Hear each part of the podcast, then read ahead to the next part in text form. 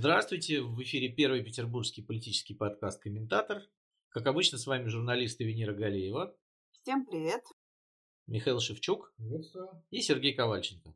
Ну что ж, э, самая топовая новость российских интернетов последних дней. Роскомнадзор начал новую атаку на американские соцсети, которыми долго грозился, и вот э, решил устроить замедление Твиттера. То есть у нас вот э, такие термины сейчас используются в политике. Обнуление, замедление.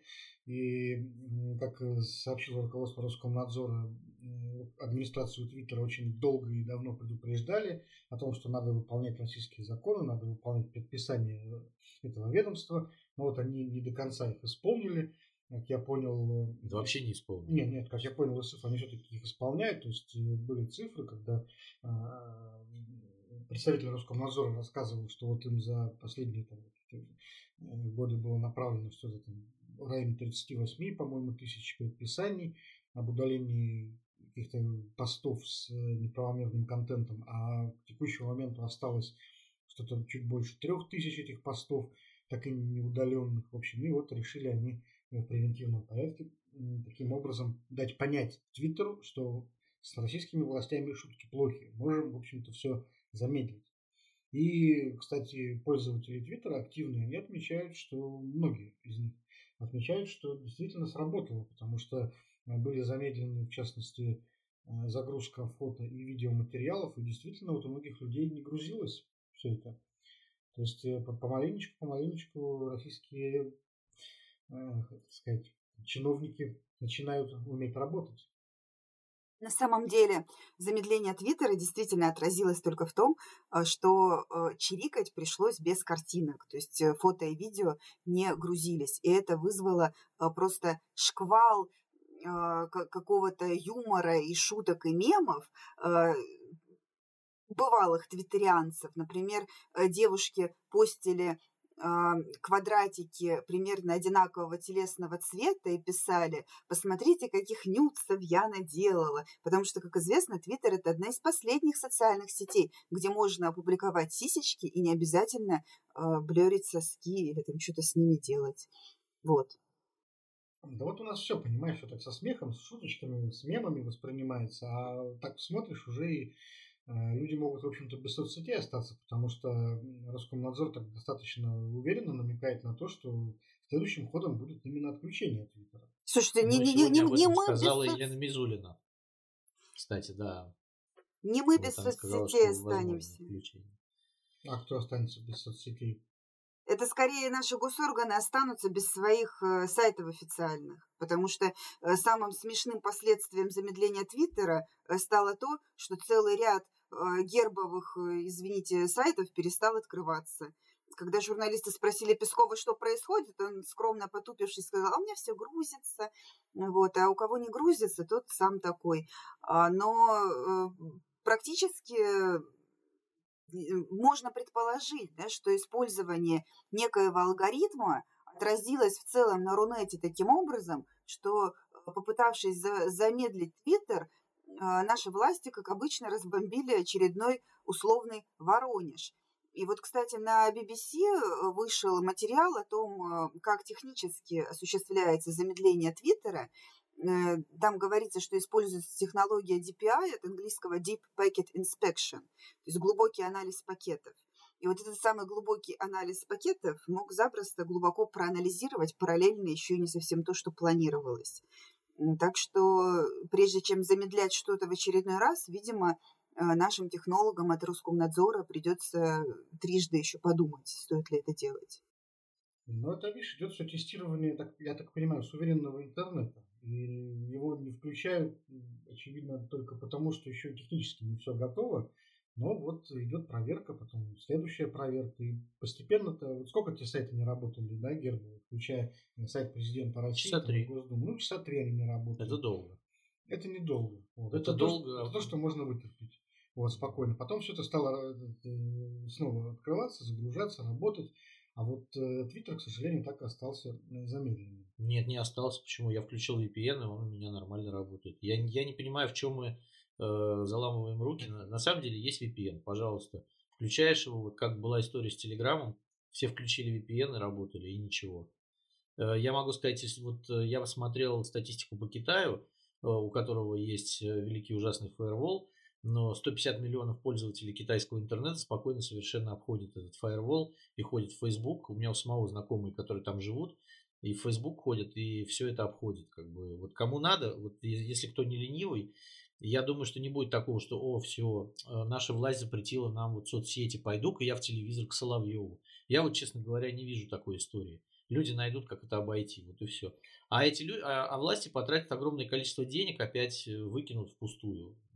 Не скажи, Сереж, я, я здесь с тобой соглашусь и поспорю. Что касается э, VPN, VPN-технологий, ну, действительно, даже вот я, когда в Китае в командировке была, столкнулась с тем, что привычные какие-то соцсети, ты вот привычным жестом лезешь в Facebook, да, там посмотреть, что э, публикуют, в Telegram, чтобы посмотреть рабочий чат, ничего это не работает. Но как только включаешь сторонний VPN, который ты заранее установил э, себе до въезда еще в страну, э, все начинает летать. Э, но э, в любом случае произойдет отсечение от альтернативных источников информации в нашей стране серьезной э, доли населения. Да, то есть есть, есть очень много людей, у которых хватает им какой-то сноровки и э, какой-то готовности да, соприкасаться с новыми технологиями для того, чтобы э, посмотреть, да, вот что, что там происходит в Твиттере там, или в других соцсетях.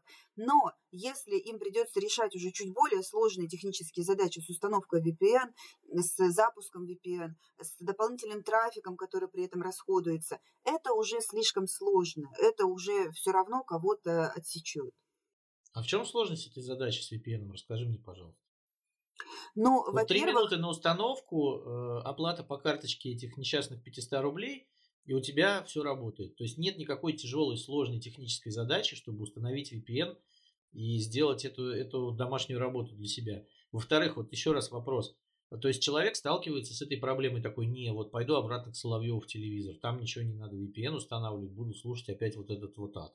То есть мне кажется, что люди, которые привыкли уже к альтернативной информации, всегда найдут возможность для того, чтобы ее получать опять. Вот. В советское время там книги в списках читали. Понятное дело, что это делал мало кто. А сейчас у нас есть интернет, пожалуйста. Э, я думаю, что все, загуглив там, как обойти э, э, вот эти вот Роскомнадзоровские рогатки, получат подробную инструкцию и, пожалуйста, будут себе пользоваться и забудут про российское государство, которое им что-то там запрещает.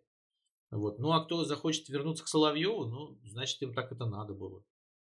Ну, все, все не так просто, э, немножко сложнее. Во-первых, э, нет какого-то единого VPN. Ты вот берешь, и вот он как вода, да, везде одинаковый.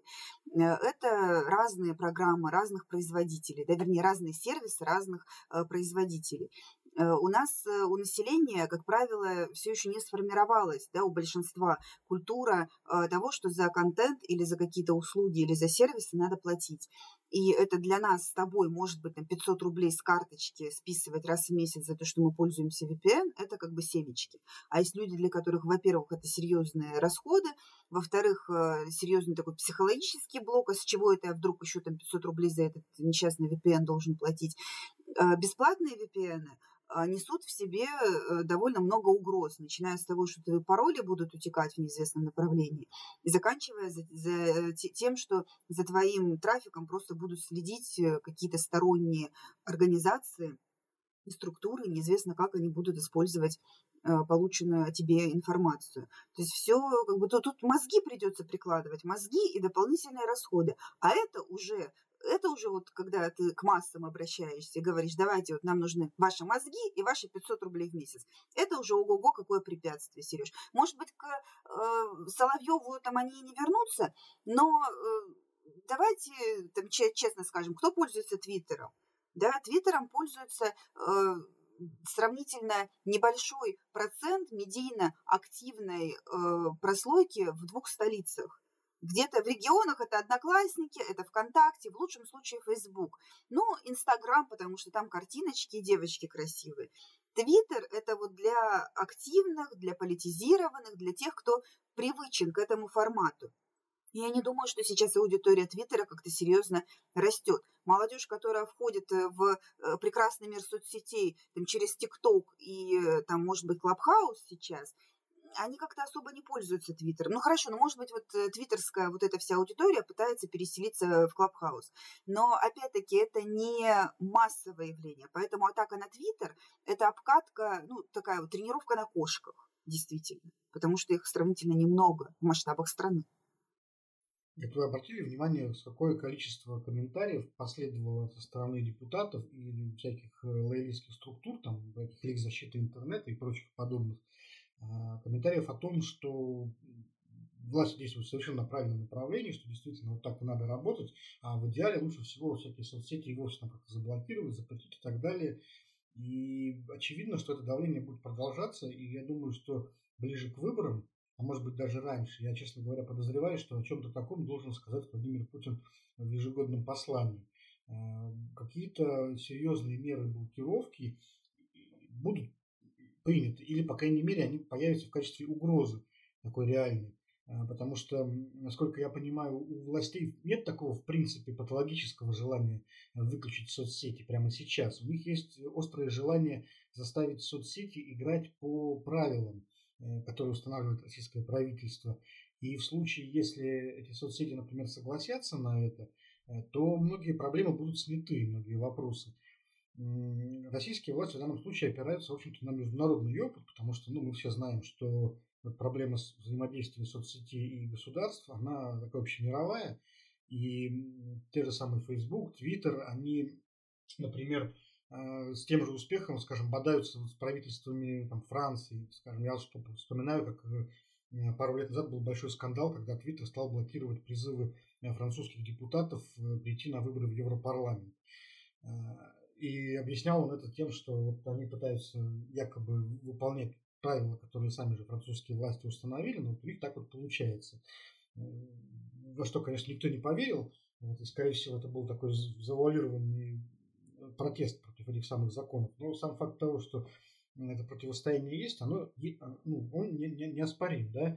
И вот мы знаем, что не так давно, например, в Австралии был большой скандал, когда тоже власти решили поссориться с Фейсбуком, и Facebook в ответ э, заблокировал распространение новостей всех австралийских СМИ через соцсети, через Facebook. А смысл был в том, что э, медиа австралийские, ну, с помощью, собственно, правительства, решили потребовать от Facebook э, платы за контент. То есть Facebook, собственно, прокручивает контент, созданный СМИ, да, делает там на рекламе деньги, а СМИ от этого ничего не получают, которые произвели всю эту историю. И вот был принят такой специальный кодекс, а, который там, обязывал Facebook там, производить отчисления, а, но тот да, запустил в ответ блокировку СМИ. В общем, сейчас там второй раунд переговоров, вроде как они э, на днях каким, объявили о том, что каким-то компромиссным решением приходит, кажется. Вот. В Индии тоже совсем недавно был э, на эту тему большой скандал, когда как раз индийские власти тоже ввели новые правила работы э, соцсетей у себя в стране, и там как раз э, и появились, э, так, так сказать, офисы этих компаний, появилось понятие таких посредников, да, которые постоянно присутствуют в стране, которые может, могут власти сразу обращаться там, по вопросу удаления или корректировки какой-то а, информации. В Турции в прошлом году тоже ужесточали правила, заставляли Facebook э, открывать собственное представительство в стране. Ну, в общем, я просто хочу сказать, что это проблема такая общемировая. И наши власти, они смотрят на то, как у всех что-то получается, и, в общем-то, идут то есть даже не, ну, не впереди, не в авангарде. Вот. И практика показывает, что так или иначе, так или иначе у стран это получается. Так или иначе они как-то заставляют Facebook все-таки идти навстречу, потому что рынки есть рынки, и если, так сказать, прятать их к стенке, то с ними можно разговаривать. Я так понимаю, что именно на это нацелены усилия российских властей. Вопрос только в том, э, согласятся ли, собственно говоря, администрация соцсетей именно в отношении России идти навстречу. Потому что одно дело идти навстречу там, властям Австралии, там, более-менее социально близким, грубо говоря, или там индусам, и российским властям, которые, в общем-то, на Западе воспринимаются в целом как э, такое враждебное образование. Здесь ну, они, конечно, могут упереться рогом. Ну, тем более, что уже были угрозы в Нью-Йорк Таймс и в Wall Street Journal о том, что американские спецслужбы, в общем, выдадут адекватный ответ на российские кибератаки. Они вот обвиняют Россию в кибератаках, которые были в феврале беспрецедентных.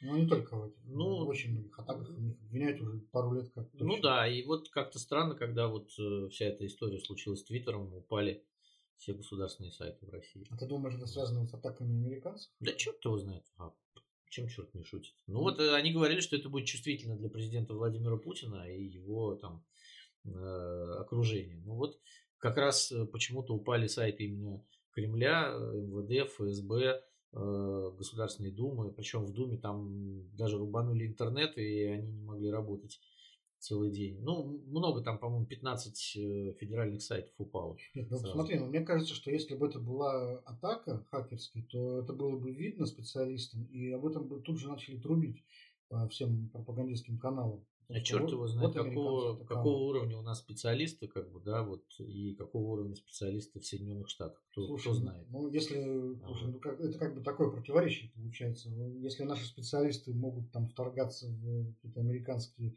электоральные системы, да, если мы верим в это, что они пытались вмешиваться в выборы и так далее, значит, это специалисты достаточно высокого класса.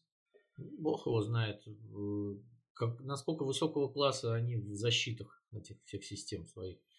Ну, вот, может быть, и показали нам, что вот смотрите, как бы, да, там, э, что мы можем. Да. Так, такое тоже возможно. А может быть и нет. Но как-то это очень, очень символично получилось, что вот прямо в этот день э, и в тот час, когда Роскомнадзор радостно обвинил о том, что э, с Твиттером происходит, у него у самого лег сайт. А здесь интересная история еще связана с общественным измерением замедления, когда администрация Твиттера а, услышав про замедление, заявила, что вот в России ограничивают свободу общественной дискуссии. Значит, э, на этот счет э, некоторые наши чиновники ответили, что не, как говорится, Твиттеру об этом заявлять, потому что не тот ли самый Твиттер буквально месяц назад э, плющил Трампа. Плющил Трампа и всех его сторонников, запрещал его посты. И, собственно говоря, не, не было ли это сворачиванием общественной дискуссии. Вот как ты думаешь, Венера, кто здесь прав да, мне кажется, это, это по поэма, без, поэма без героя. Э, но если смотреть да, на э, последние новости, Твиттер ведь так и не вышел на э, связь с, Роскомнадзором, хотя Роскомнадзор очень ожидал его на рандеву для каких-то мирных переговоров. Но вот, например, Facebook повел себя иначе, и по требованию РКН он удалил зловредный контент, в частности, рекламу вакансий наркокурьеров. То есть здесь, э, возможно, если э, стороны начнут как-то дробить да, вот эту тематику э, конфликта, то можно прийти к какому-то пониманию. А генерализация, она всегда приводит к только ухудшению отношений. То есть, э, ну, вакансия наркокурьеров, я не знаю, может быть, еще сиськи, но давайте мы удалим. А вот э, мемасики про Путина, это уже там может быть другая тема. Да, то есть, ну, какой-то ди- диалог, как только начнется, сразу станет понятно, кто там более пушистый, а кто больше похож на жидорептилоида. Ну, видишь, для этого нам надо понять, собственно, какова генеральная цель тогда Кремля. То есть хотят ли они действительно просто бороться в интернете с э, пропагандой там, наркотиков и э, прочих подобных запрещенных э, вещей, или они все-таки используют это только как предлог для того, чтобы в итоге совсем заблокировать соцсети именно по политическим причинам, по, по такой мотивации, чтобы там не распространялись разного рода э, расследования дискредитирующие. Да нет, совсем блокировать они вряд ли будут. Просто они наконец-то осознали, там не прошло и 10 лет, э, что социальные сети – это мощнейший инструмент влияния. И э, вопрос в том, в чьих руках и кто, собственно, управляет рычагами. Но э, проблема-то в том, что, во-первых, спохватились поздно, а во-вторых, э, ну, не, не, не тот формат диалога, да, когда вот мы сразу там начинаем принуждать к миру. А, тут уже вряд ли возможно да, как- как-то прогнуть под себя. Да, то, то, то есть они пытаются начать разговор с того, что берут за шею, прижимают к земле. Но это немножко вот не тот собеседник, э, с которым этот номер прокатит, на мой взгляд. Ну, насколько я понимаю, на протяжении предыдущих лет там велись какие-то переговоры постоянно, были новости о том, что так или иначе взаимо... пытаются взаимодействовать Роскомнадзор с руководством соцсетей, но все это было как-то совершенно безуспешно для чиновников, потому что я помню, что пару лет назад пытались активно заставить как раз Facebook э, и Twitter, кстати, хранить э, данные о россиянах, персональные данные на серверах в России. Тоже там грозили какими-то штрафами, отлучениями, блокировками, но в конечном итоге какие-то штрафы они заплатили, но никаких э, серверов в России не разместили. И, в общем-то, все это так сожрали. Но сожрут ли не на этот раз большой вопрос. Мне все-таки кажется, что сейчас вот государство готовится и оно технически все-таки продвигается вперед, прокачивается и э, начинает уже немножечко э, по-другому, с позиции силы смотреть на всю эту ситуацию. Вот. Ну, я думаю, что все-таки надо дождаться сейчас послания, потому что мне почему-то кажется, что Владимир Путин должен будет что-то... Обрушиться, да? Что, что-то об этом сказать, да, очень важное. А, вот другая история тоже связана с международным нашим а, отношением. Евровидение. Есть такой конкурс Евровидения, который, который проходит весной, и, собственно говоря, раз в год про него все вспоминают, только в связи с тем, что... Оно проходит что, что, что, да, что от России туда кого-то отправляют, и, как правило, этот выбор никому не нравится, э, в редких случаях кому-то нравится. И на этот раз вот на Евровидение решили отправить такую певицу, выступающую под псевдонимом Манижа, вот, что, в общем, вызвало в интернетах настоящее прямо такие извержения нечистот. Вот. Дело в том, что Манижа э, имеет происхождение таджикское. Вот, что, в общем-то, я так понимаю, всех в первую очередь и возмутило. Или все-таки нет? Ну, вообще говоря, тут надо с предыстории немножко начать, потому что по, по идее э, в этом году на Евровидение должен, должна была, должен был ехать коллектив Little Big со своей бессмертной композицией «Уна». А, ну, по договоренности, да, которая была опубликована ранее, да, в прошлом году Евровидение не смогли провести нормально, да, отменили, перенесли, то есть все те же самые коллективы, которые прошли отбор, должны были ехать. И Little Big были э, такими фаворитами, да, и, и серьезными претендентами на победу. Но что случилось потом, тайна великая есть, потому что э, кто-то там сообщает, что они сами отказались, э, по другой версии там были какие-то элементы, там, возможно, давления, что вот не надо им ехать. Э, и в итоге э, в результате голосования в интернете э, победила Манижа, она набрала, если я не ошибаюсь, 70 э, тысяч голосов. Ну, то есть э, в, э, в масштабах страны сравнительно, возможно, немного, но победила своих конкурентов. Она действительно имеет эм, происхождение таджикское, но с трех лет живет с семьей в Москве. В в 94 году, если я не ошибаюсь, они бежали вот из своей родной страны, потому что в дом попал снаряд, то есть во время военных действий на той территории. Ну, в общем, там, и... помню, как в Таджикистане все было в 90-х, там трудно было. А, и э, Манижа, в отличие от э, большинства да, вот каких-то звезд поп-сцены, а, имеет э, и, и имеет не, некую идею, да, то есть она не, не несет какую-то мысль. Она, например, э, занимается э, проблемами мигрантов, да, какие-то высказывания у нее на этот счет есть, и э, песни об этом. Э, она э, сейчас вот в последний год очень активно переключилась на идеи феминизма, уже такого вот прямо явного. То есть это не какая-то там просто песня про то, как хорошо пить маргариту и танцевать парами. Э, но э, в социальных сетях действительно разразилась э, буря, и были претензии да, к тому, что почему мы отправляем на Евровидение человека нетитульной национальности, да еще и с песней Russian Woman. Это на самом деле довольно грустная тенденция, потому что страна-то наша много, многонациональная, да, исторически.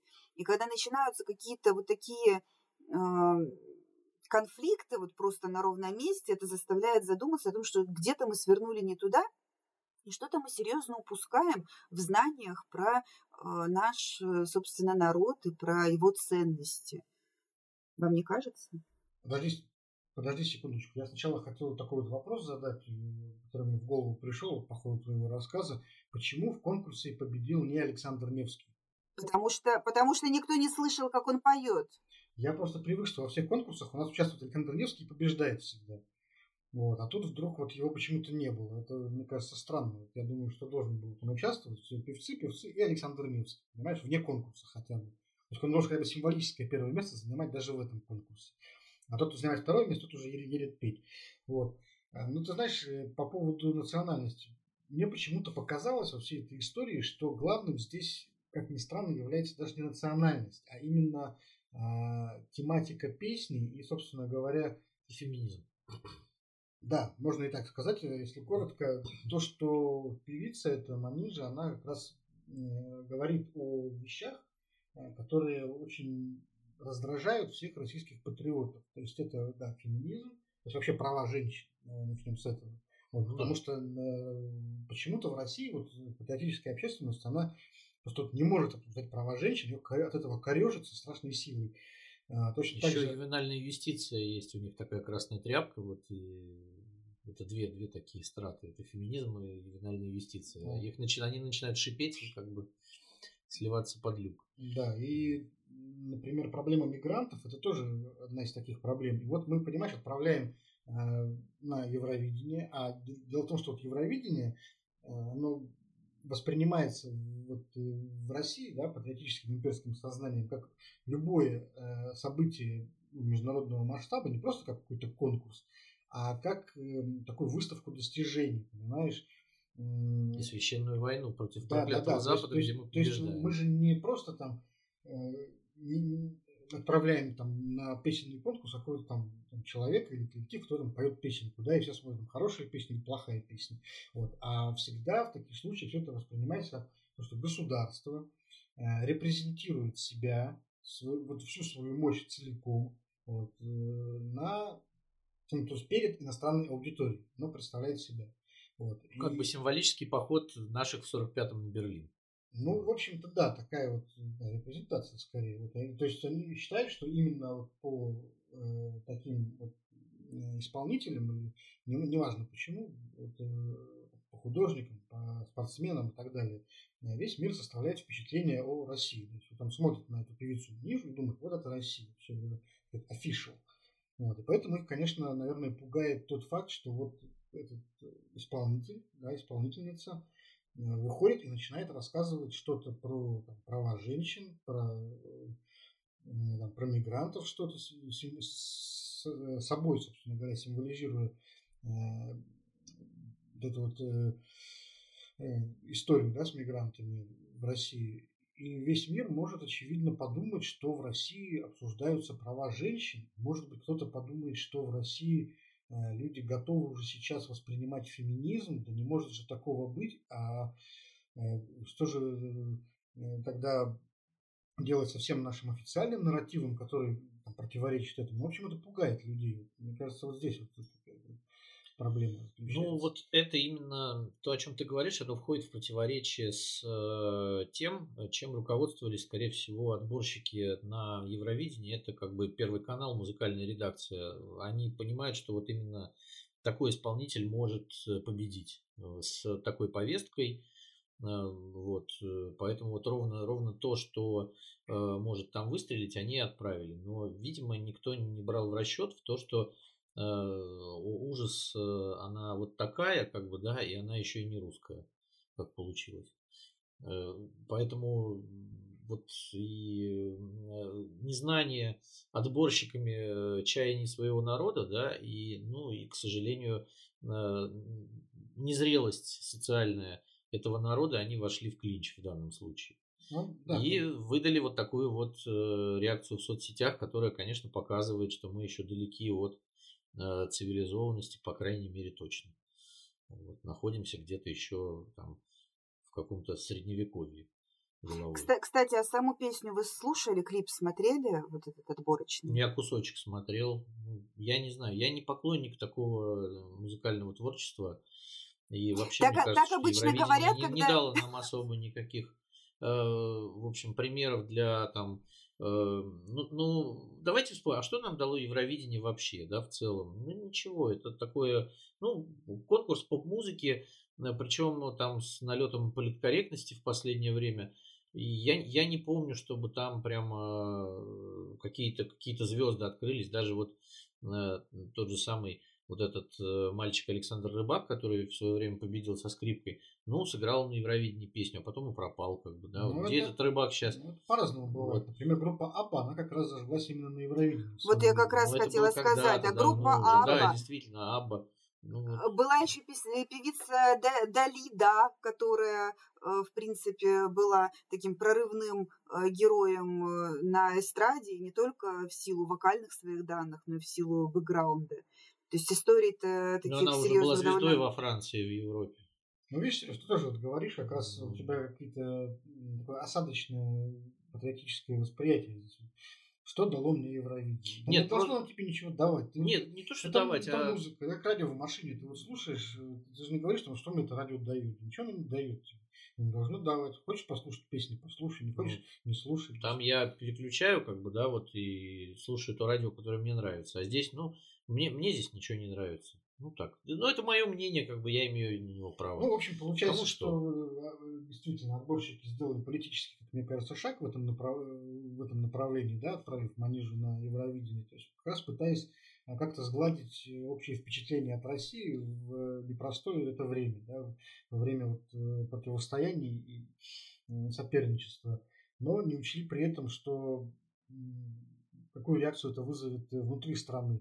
И вот это, кстати, очень показательная символическая история, какая разница существует, пропасть между э, тем, как э, Россия воспри воспринимается внутри и как она, по мысли властей, должна восприниматься снаружи.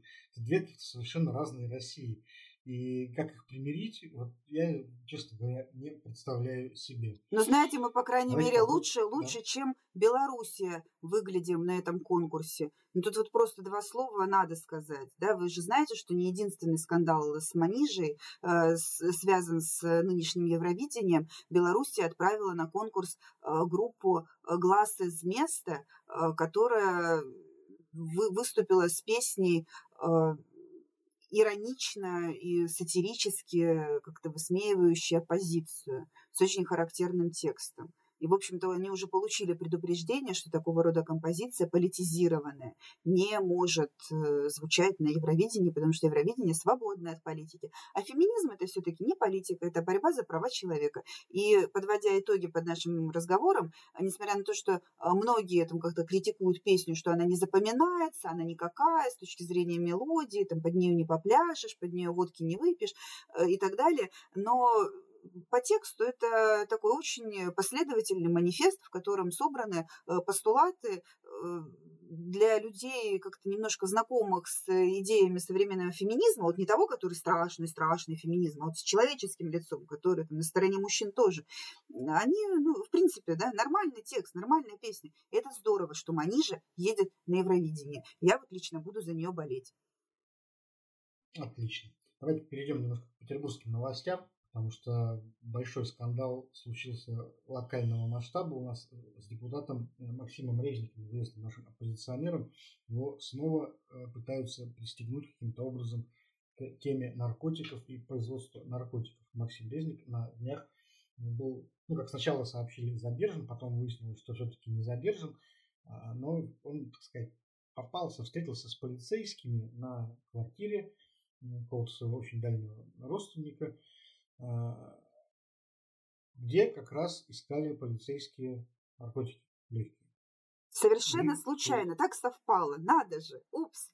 Да, да, так совпало. Да, да, и уже какой раз. Да. Ну, здесь надо вспомнить, да, что несколько лет назад э, известный куст СМИ, принадлежащий так или иначе структурам там, известного Евгения Пригожина, скандально известного нашего предпринимателя, из кулинарной области, он же прессовали Максима Резника за пристрастие к легким наркотикам. Тогда его даже в Чехии, если не ошибаюсь, в Праге отловили какие-то стрингеры или даже специально обученные корреспонденты, где он, кажется, если так издалека посмотреть, делает движение, напоминающее то, что он там курит марихуану. Вот, и все это очень-очень долго раскручивалось, там несколько месяцев, по-моему, это раскручивалось, там доходило до того, что они выкупили где-то старую куртку резника и пытались искать на ней э, следы веществ запрещенных. Э, в общем, такая странная история, да, и вот сейчас э, то же самое.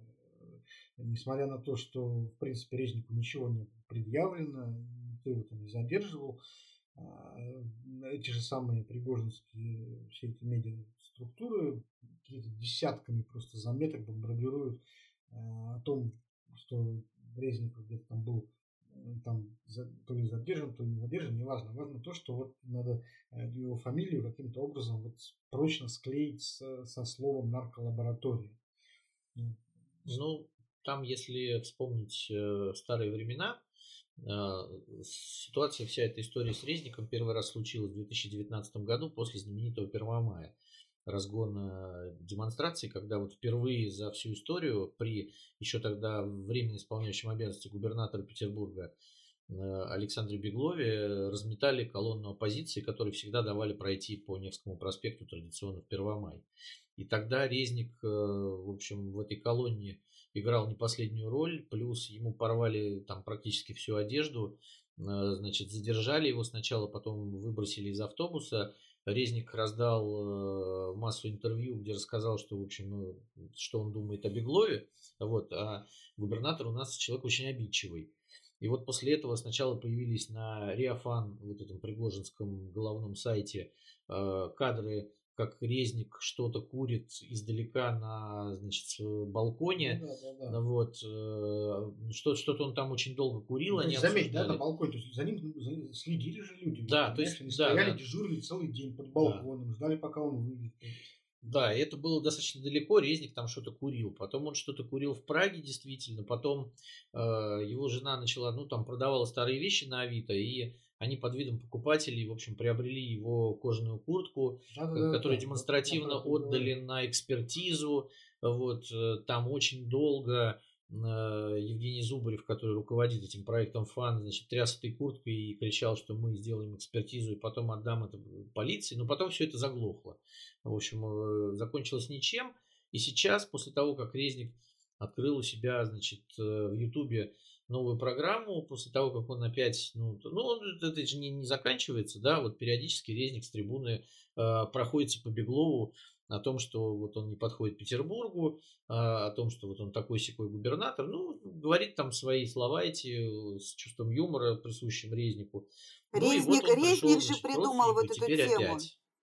Резник же придумал вот эту тему про то, что губернатор с Беглов когда первый раз э, Беглов пришел да, да, в законодательное да, да, да, собрание и, и дал деру в ответ на вопросы депутатов.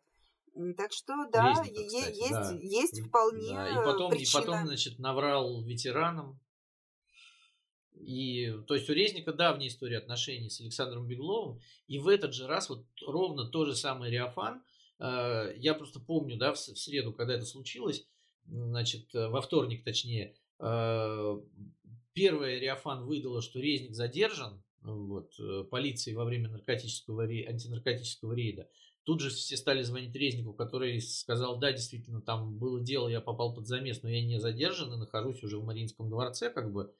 И все пригородские СМИ, как под калькой, просто вот как под копирку дали одинаковые новости. Я даже сравнивал там вот эти вот под, под, под, по, три, по, по, по три абзаца, как бы они практически все написаны одинаково.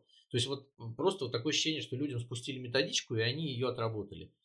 Вот. Э, и как-то это очень похоже на такой спектакль, да, на какую-то личную месть. То вот. есть ты хочешь сказать, что Пригожин и его медиа работают на стороне Беглова в его команде? Ну, я думаю, что мы э, не секрет, э, что действительно и пригожинские люди работают на Беглова, на стороне его команды и оказывают там какие-то услуги по э, консультированию Беглова до сих пор. И это ни для кого не секрет, да, э, Пригожин работает с Бегловым. Вот. Ну, смотрите, что немножко, тут... может быть, про сам инцидент надо рассказать чуть подробнее, потому что действительно в информационном шуме, который навели вот эти СМИ, да, там скорее кучка, а не куст, а, очень, очень как-то э, сложно разобраться. Да, история это была в том, что Резник пришел в гости к своему дальнему родственнику, и, собственно, там его уже поджидали. По одной версии он уже выходил из квартиры, его заставили вернуться. Выяснилось, что родственник э, имеет э, в этой квартире некую плантацию из там, то ли семи, то ли девяти кустиков определенного растения. А, ну и, и дальше, собственно, вот из этого разворачивается история с привязыванием фамилии оппозиционного депутата к целой нарколаборатории. Скажите мне, а чем это технически отличается? Да, ведь э, мы можем проследить прямо э, то, как э, СМИ, близкие так или иначе к властям, э, реагируют на критические выпады в адрес Беглова – а, выискивая какую-то грязь надуманную или там, может быть, э, а, как-то косвенно, там, что вот по, по косвенным признакам, да, и поливая этой грязью людей, которые что-то посмели сказать в адрес губернатора.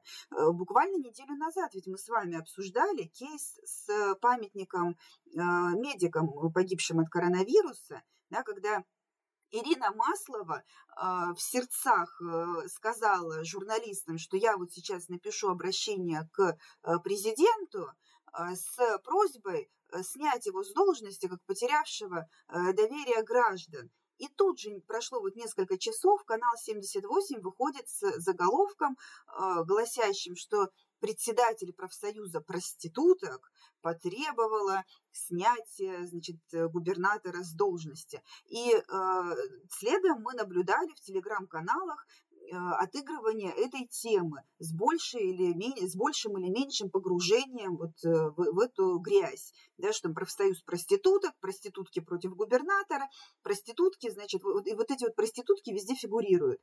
Технически это вот абсолютно то же самое. То есть мы знаем, что в массовом сознании кто плохие? Наркоманы, проститутки, э, гомосексуалы, Э, да, там кто, кто там еще может быть. И вот это вот все там мы выискиваем и привязываем имена критиков э, губернатора к вот этой грязи. То есть, ну, на мой взгляд, это абсолютно симметричная ситуация.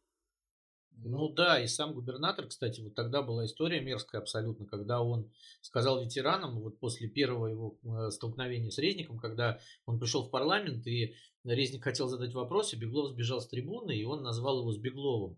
И через два часа, встречаясь с ветеранами э, в музее гигиены, он сказал, что вот резник, значит... Э, против гигиены. Да, да, против, против гигиены, значит, и хотел, э, высказывался за то, чтобы надо было Ленинград отдать фашистам во время войны, чего резник никогда не говорил, и потом был суд, как бы в суде они там все увиливали, естественно, суды все прикрыли Беглова, но при этом э, там... Выглядел значит, он бледно. Да, да, выглядел он бледно, потому что Резник на самом деле проделал большую домашнюю работу. Его адвокаты нашли даже запись этого разговора и было слышно, как это говорит Беглов.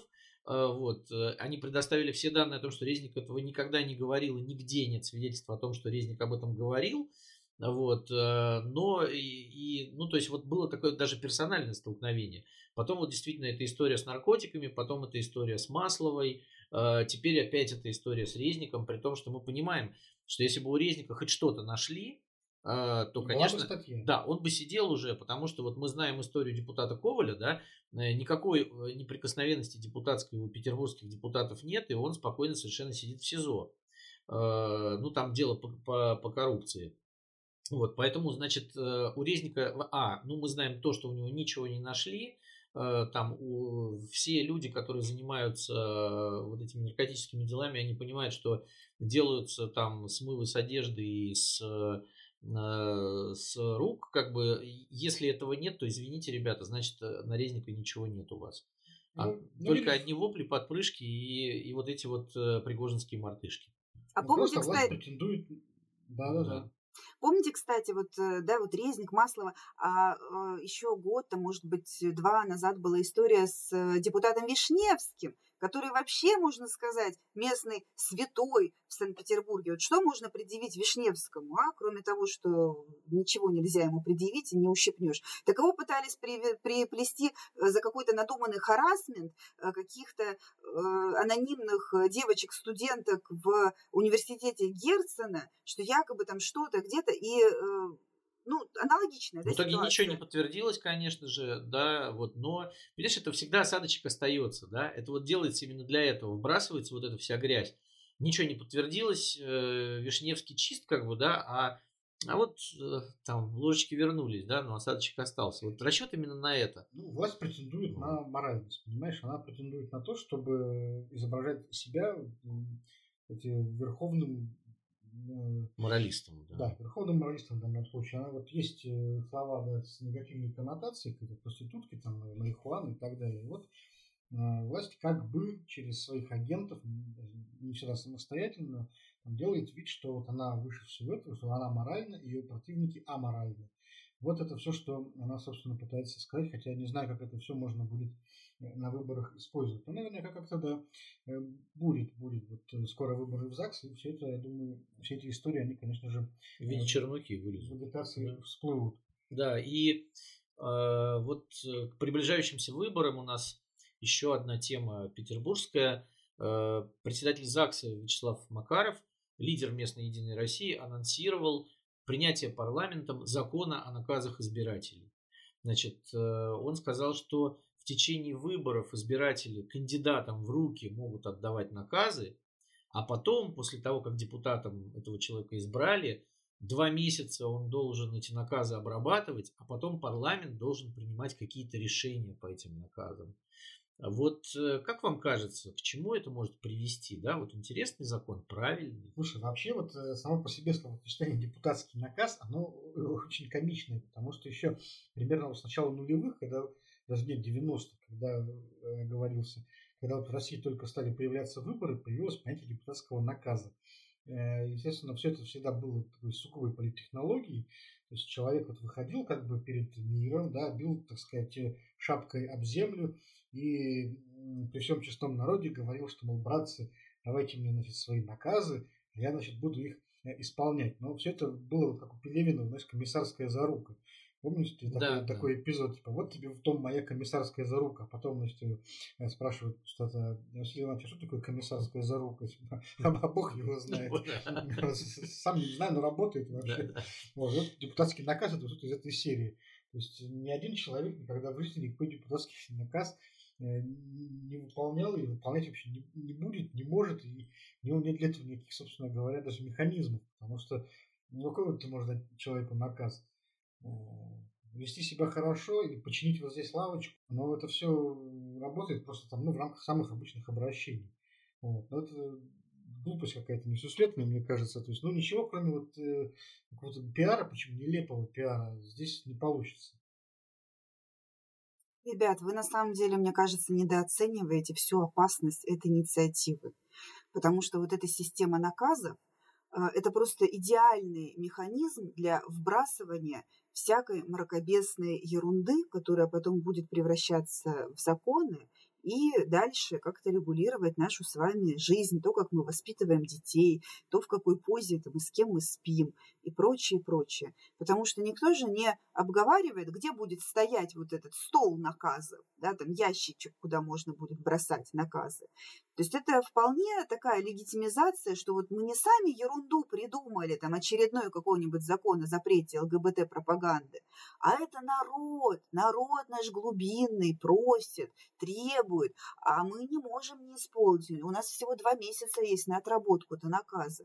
Ну, видишь, Венера... Э, так что это штука весьма опасная. В этом, конечно, что-то есть. Вот. Я, кстати, вспомнил, что, в принципе, такие вот механизмы, якобы по сбору э, наказов от населения, создавал еще, помню, Валентина Матвиенко в свое время перед выборами. Помнишь, у него был такой какой-то институт общественного контроля, если не да, да, да, да, да, да. Вот, да. Вот такой вот, который, конечно, сразу после выборов вообще исчез. Проектный комитет был целый. И такое да. тоже было. Э, смотри, если помните, лет, по-моему, 5 или 6 назад Владимир Путин, там, находясь в фазе гражданского общества, он его так э, колотит время от времени там, по, по шкале политической. В общем, он тогда тоже заговорил о том, что нужно ввести какой-то механизм рассмотрения инициатив от населения, и тогда была придумана был придуман целый портал общественной инициативы, и тоже депутаты многие говорили о том, что какие-то правила были введены, что вот если там какая-то инициатива набирает какое-то количество там, голосов на этом сайте, э, то вот эту инициативу должны рассматривать депутаты Госдумы. А, и поначалу народ поверил, конечно, стал там какие-то инициативы платить и подписи собирать, и в том числе, кстати, патриотических, мракобесных инициатив, там было тоже хватало, очень много было. Они даже какие-то там сотни тысяч подписей собирали. А, но этим механизмом в итоге так никто и не воспользовался ни для каких целей. Вот. И даже если введут институт наказов избирателей, он будет э, выполнять точно такую же роль. То есть вот у властей и сейчас нет, в общем-то, никаких э, препятствий для того, чтобы изобразить э, народную волю. Вот. для этого, понимаешь, не нужен, не нужен закон о наказах избирателей. Для этого вот Валентина Терешкова подходит, выходит на трибуну и говорит, мне приходит много писем с просьбой вот оставить Владимира Путина еще на один срок. Все, понимаешь, вот тебе весь, весь механизм э, наказа, вот тебе весь закон. Да? Для этого не нужно, в общем-то, изобретать какие-то там нелепые телодвижения. Ну, Все, понимаешь? Может, как, да. как это не нужно? В Петербурге очень даже нужно. У нас в Петербурге нет своей Валентины Терешковой. Эдита Пьеха есть, но так как ее власти прокатывают уже там 14 или 15 раз мимо э, должности почетного гражданина, видимо, вряд ли она будет с ними как-то что-то такое играть. А леги- легитимизация вот этой ерунды, которую вбрасывают, она нужна. Э, ну вот кто, вот реально, кто у нас э, лидер мнений и вот пользующийся какой-то вот уважением ты, ты всего пойми, города? Что, кто ты, бы мог ты, подожди, сказать? Ты пойми, что вот если это все легитимизируют таким образом, то это создает большие бюрократические трудности. Все равно идутся люди, которые попросят предъявить. Да, и вот, э, а где вот, вот вы вносите инициативу а, на, там, на основании наказов. А покажите эти наказы, а где они лежат? Вот, и эти наказы, например, придется фабриковать, если их нет, да, там, э, писать их, составлять, там, может быть, сотни вообще этих бумаг. Но это тяжело и как бы нудно. А зато их всегда можно сфабриковать, когда надо. Ну, это долго. Наказ. Почему? Слушай, всегда есть общественность, ветеранские организации там э, прикормленные. Быстренько помощнички пошли, все. Наби... А вот, он наказ уже готов. Значит, не, не знаю, давайте, я... Вячеслав Серафимович, смертную казнь введем. Я полагаю, что это усложнение сущности, без, э, умножение сущности без необходимости. Зато Все. всегда можно прикрыться народом. Вот смотри, как поправки в Конституцию было, да? Зачем тебе Значит, прикрываться народом? Вот они тебя, же... твой народ проголосовал за Единую Россию. Все, ты уже прикрылся всех сторон. Не-не-не, подожди. Ну, Единая Все, Россия... ты делаешь, ты делаешь уже на благо, говорится, Франции. Нет, дело не в этом. А, Единая Россия, мне кажется, в данном случае, оставшись в одиночестве, в большинстве своем, да, она несет ответственность за все решения сейчас, которые, она, которые принимаются там Госдумой, Питерским ЗАГСом, э, любыми другими парламентами. То есть нет оппозиции, которая может оппонировать и проголосовать против, потому что у Единой России везде перевес. Единая Россия сейчас столкнулась с тем, что за все отвечает она. А тут она прикрывается народом. Прекрасно. Это не мы, это вот наказ избирателей. Вот очередная итерация Общероссийского народного фронта. Конечно. И как Народный фронт не сработал, и так и это не сработает. А дальше... Не может оно сработать, понимаешь? Подожди. Даже, даже лоялистская мысль, даже искренне лоялистская мысль от людей, которые искренне поддерживают Путина, она все равно не может э, быть позволена в России, понимаешь? Только от начальства может исходить какая-то инициатива. Подожди, ну смотри, всенародное голосование за Конституцию то сработало. Сначала создали вот этот комитет, Хурал, да, который значит, э, аккумулировал кучу всяких э, мракобесных инициатив, которые потом вошли в Конституцию. И они сказали, это не мы, это народные предложения, это народные предложения. И в частности, там же было и предложение Терешковой по поводу того, что Владимир Владимирович должен еще долго сидеть значит, в своем кресле. А все остальное оформили, да, и вот, значит, и, и вот эти вот там по брак мужчины и женщины, там кучу, кучу, кучу всего напихали, и сказали, нет, это не мы, и Путин э, на каждом шагу говорит, что это не я, это народ сделал. Он сам себе подставил этот костыль э, в виде народной воли. Макаров хочет то же самое, который будет прикрываться в следующий раз. Не, это не я, это вот-вот, пожалуйста, у нас наказы. Как бы вся Единая Россия как один получила наказ от своих избирателей. Поэтому, ребятушки, давайте принимать. Вот. Это очень хорошая, хорошая история, когда у тебя нет нормальной, у тебя фактически нет парламента, который представляет интересы народа на всего. Потому что ты проводишь выборы, значит, прореживаешь всех кандидатов, потом фальсифицируешь и получаешь вот этот вот сахар-рафинат, который сидит. И, конечно, да, и они пользуются вот этой вот прямой... Э, мы, мы прямые, э, значит, э, э, прямые люди, которые исполняют волю народа. Вот и все. Венера, у тебя есть какой-нибудь наказ для твоего депутата? Горбунковского. Я в Ленобласти живу, у меня все нормально. Так у вас тоже будут наказы обязательно. также. Ну, слушайте, я, пожалуй, составлю список. Вот, тебе тогда дома... В принципе, в, прин- в, прин- в принципе, у нас в принципе, у нас все нормально, вот разве что фонари иногда не в тему выключают за домом. А так меня все вполне Ну, устраивает. вот видишь, как замечательно. Значит, тебе и не придется практически ничего и додумывать. Ну, ладно, друзья, давайте тогда на этом будем завершать наш очередной выпуск. Э, Как всегда, услышимся через неделю, где, как всегда, поговорим о самых-самых э, ярких и популярных новостях минувших дней. До встречи! Да, до встречи, берегите себя. Всем пока.